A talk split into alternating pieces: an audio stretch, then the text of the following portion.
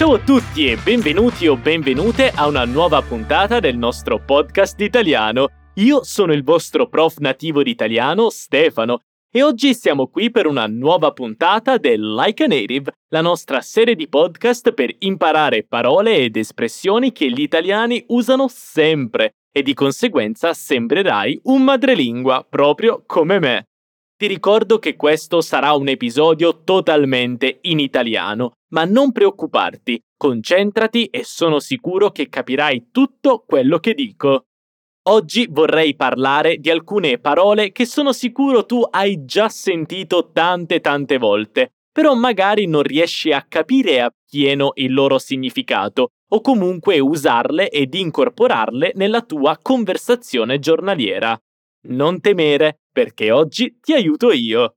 Le parole che voglio insegnarti oggi sono quindi, allora, insomma e infatti. Iniziamo dalla prima parola di oggi, quindi. Voglio prima darti alcuni esempi, così possiamo capire il significato, o meglio, i significati di quindi dal contesto. Iniziamo con il primo esempio. Oggi piove, quindi non andiamo al parco.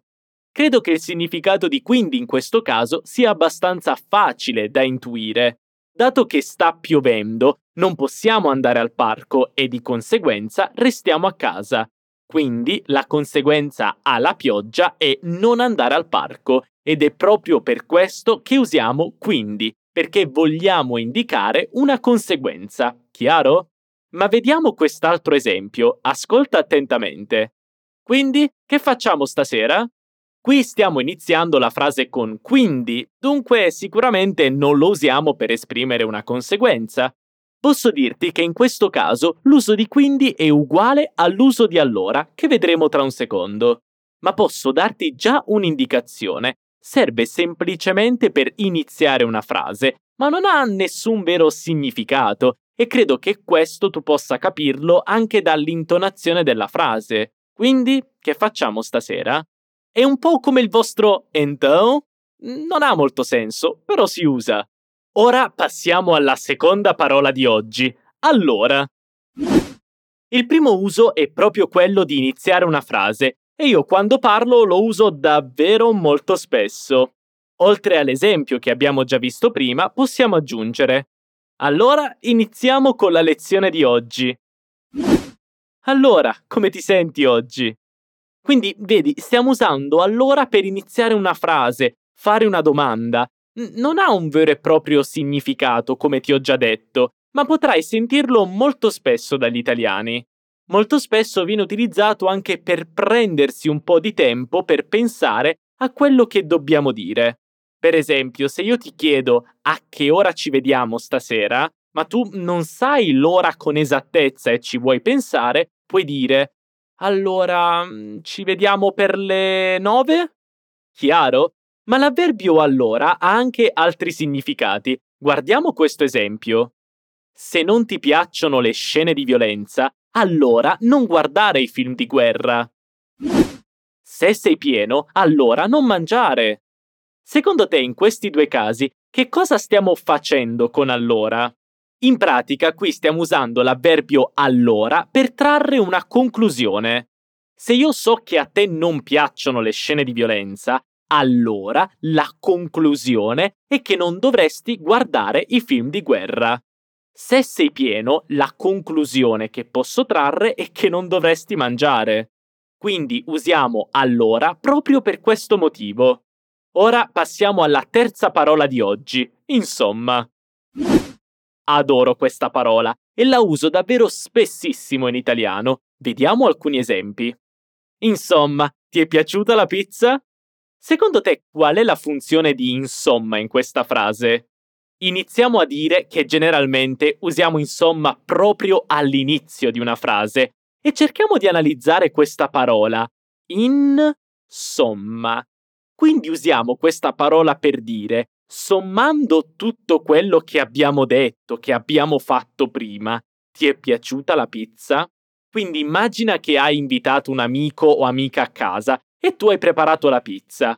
Il tuo amico ha mangiato tutta la pizza e tu chiedi, insomma, dopo aver assaggiato la pizza, che ne pensi? Ti piace? Quindi usare insomma all'inizio di una domanda serve proprio per chiedere le conclusioni e anche per dare una certa urgenza, perché io voglio subito la risposta. Allora tu chiedi al tuo amico, insomma, ti è piaciuta la pizza? E poi il tuo amico dice, mm, insomma.